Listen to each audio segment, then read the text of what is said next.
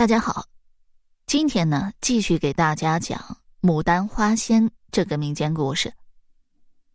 常大用很高兴啊，爬上梯子，越过圆墙，到了里面，果然有一所房子，四面都有窗子，窗子上都挂着红绢窗帘，里面的灯光透过红窗帘射了出来，整个窗子都是红的。他小心的走进窗前。听到里面有人在下棋，棋子敲打棋盘的声音不时的传了出来。常大用久久的站在外面，不敢往里走，站了好长时间，里面下棋的仍未结束。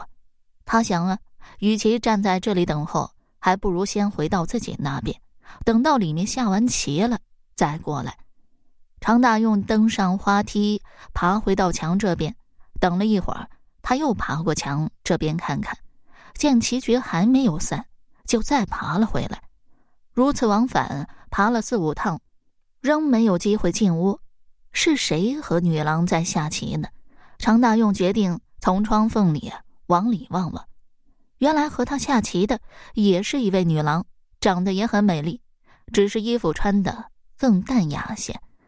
那个老女仆也坐在那里，还有一个丫鬟常给两位女郎端茶、剪竹花。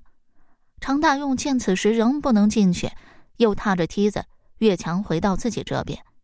这时，就听到桥楼上鼓打三更。这次，常大用登上花梯，趴在墙头上，目不转睛的看着里面的动静。不久，就听到老女仆从屋里走了出来。常大用心下高兴，哈，你们可都走了。谁知这老仆人没有回自己的住室。却走到墙脚下查看，说道：“哎，这花梯怎么放在这里呀？是谁放的？”说完，又招呼丫鬟出来，把梯子搬走了。常大用心中啊，直埋怨这老太婆太多事了。梯子搬走了，常大用想再过去，已经过不去了，没有办法，只好回到自己的寓所。第二天晚上，常大用又去了。来到墙下，见梯子又安放好了。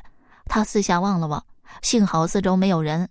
他越墙而过，见女郎一个人坐在室内，像是在等人，又像是在思考什么事情。女郎见常大用进来，惊慌的站了起来。常大用上前行过礼，说道：“我知道自己啊缘分浅薄，怕今生见不到你了，没想还终于能见到你。”常大用激动的不知道该说什么话好。女郎说道：“有志者事竟成，你请坐吧。”常大用刚要对自己啊说说自己的心里话，就听到远处传来说话的声音。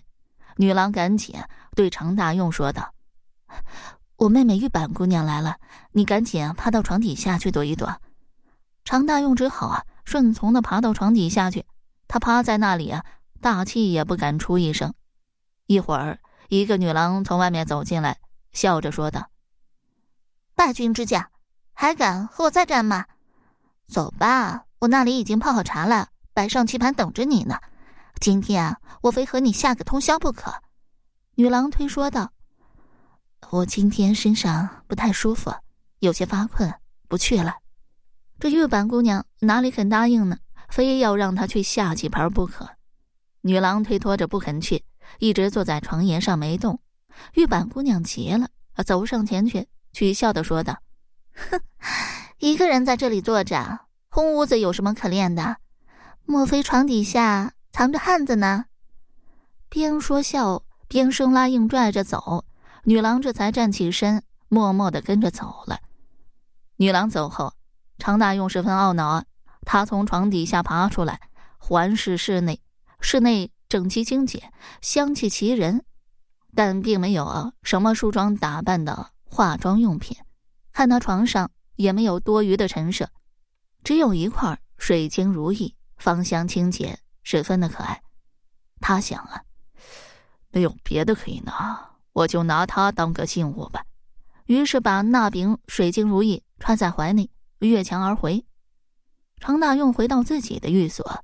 思念时，就拿出水晶如意来展玩，看到如意，闻到芬芳，又更加的思念那女郎。他想起前天伏在床底下的情景，听到玉板姑娘说的那些话，真觉得有些后怕。如今他又偷拿了她的水晶如意，一方面觉得不好意思，但又很期盼女郎能来寻找。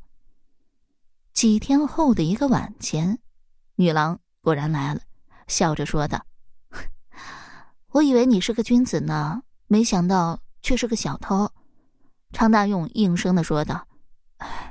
不错不错，我当过一次小偷啊，偶然偷了一次，只是希望能够如意罢了。说着，赶快向女郎让座。这女郎大大方方的在对面坐下。女郎一入室内，室内异香扑鼻，沁人心脾。常大用说道：“我第一次见面时就觉得你是个仙女，现在看来更加证实了我的想法。我怕这是一场梦啊。”女郎笑着说道：“你想的也太多了，明明是我和你在一起，怎么会是梦呢？不过以后啊，还是小心些好。现在的人往往爱无端说些闲话，人言可畏。倘若被他们捏造些黑白，那时候你不能生出翅膀来飞走，我也不能乘风飞去，弄得说不清道不明，多不好啊。”常大用觉得这女郎很有见识，说的也很有道理。听她说的那些话，很像平常的人，但看她那相貌、穿戴和举止，又不像平常的人。常大用问她的贵姓芳名，女郎笑了笑，说道：“ 你既然认为我是仙女，何必再问姓名呢？”常大用见她不肯道名姓，也就不再追问，就说道：“那位老人是谁呀？”女郎说道：“他是桑姥姥。”我从小就受到他的照顾，所以啊，我一直也没把他当仆人看待。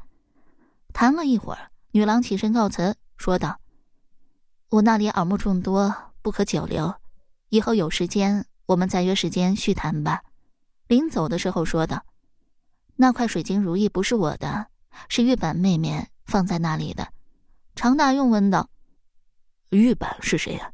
女郎说道：“是我堂叔的姊妹。”常大用把水晶如意拿出，交给女郎，女郎戴上就走了。女郎走后啊，满屋里香飘四溢，久久不散。好了，这个民间故事我就讲完了。如果你对其他民间故事感兴趣的话，点个关注，来个赞，我接下来还会为你讲更多、更加精彩的民间故事。